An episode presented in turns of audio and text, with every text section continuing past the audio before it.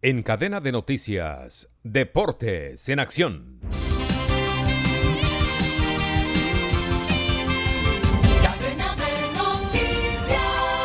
El ciclista esloveno Ted Pogacar metió presión ganando la sexta etapa del Tour en un remate frente a Vinegar, que perdió la etapa pero asumió el liderato de la carrera.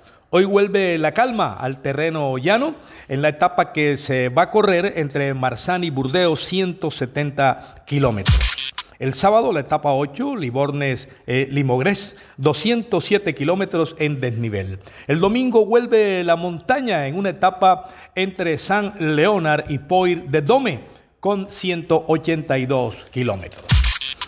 El zaguero colombiano es Junior Snul de Rosario, Argentina.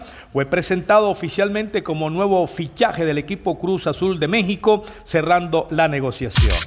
Falcao García declinó oferta de millonarios y observa con tranquilidad otras posibilidades en el mercado de fútbol de Arabia, de Europa y de la MLS.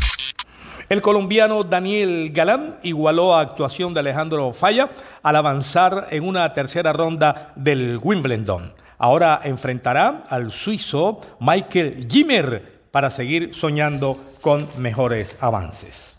Información deportiva con Manuel Manis Ramírez Santana. Estos fueron Deportes en Acción. Descarga gratis la aplicación Red Radial. Ya está disponible para Android y encuentras siempre una radio para tu gusto.